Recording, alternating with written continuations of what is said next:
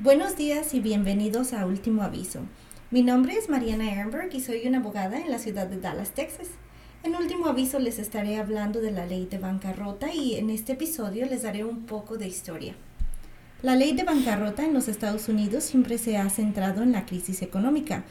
El primer conjunto de leyes de bancarrota fue establecido en los 1800, pero rápidamente fue derogada. Este proceso de derrogar leyes de bancarrota una vez que las cosas mejoraban en la economía continuó consistentemente en los 1800 y no fue hasta los 1930 o la Gran Depresión que hizo que el gobierno y la Corte Suprema de los Estados Unidos decidiera que la meta primordial de bancarrota era darle al deudor que se estaba ahogando en deudas un nuevo comienzo.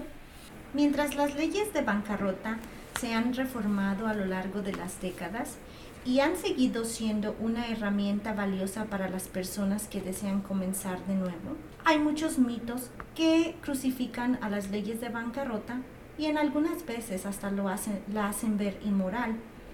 Pero la verdad es esta. La bancarrota en algunos casos es para una gente o para unas personas la última esperanza, especialmente contratos de tarjetas de crédito y cargos de hospitales muy altos. El estigma y la vergüenza que abraza a esta herramienta legal tiene que cambiar y yo estoy aquí para ayudarte con eso. Pero antes de que comience, déjame decirte que este tema es muy complicado y tiene su propio idioma o lenguaje. Y en este programa yo voy a intentar definirlo. Vamos a empezar. Primero, vamos a comenzar con una palabra muy importante en la área de bancarrota, conocido en inglés como discharge o liberación de responsabilidad personal. Una liberación de responsabilidad personal es una liberación de tu responsabilidad personal a un acreedor. En español básico quiere decir que ciertos acreedores no pueden colectar lo que les debes o demandarte por la deuda que tienes con ellos. Bueno, voy a utilizar mucho esta palabra de acreedor, así que vamos a definirla.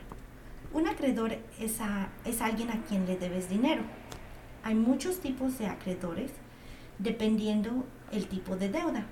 Y sí, hay muchos tipos de deudas y más adelante hablaré más de esto. Pero por ahora debes de saber que acreedor es alguien a quien le debes dinero. El próximo término que voy a definir es conocido en inglés como trustee. Este es un mandatario de quiebra. Un mandatario de quiebra es el oficial que maneja tu bancarrota o la bancarrota de tu ser querido. Dependiendo en el tipo de bancarrota que archives, va a ser el tipo de mandatario que te toque. Y en los próximos episodios voy a hablar más de esto. Otro término que me gustaría que conocieras o que te familiarices es el término de conjunto de bienes de quiebra.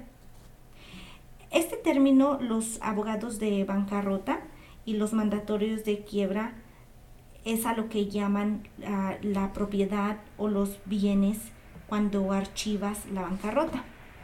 Recuerda, este es un tema muy difícil y complejo, así que mantente atento. Y si tienes alguna pregunta o tienes un ser querido que necesita ayuda en este ámbito, no dudes en contactarnos a nuestra firma Valdes Ehrenberg, a donde siempre nos puedes llamar. nuestro número es 214-915-8835. Gracias por escucharnos y no te olvides de escuchar mi próximo episodio donde voy a explicar qué es un capítulo 7.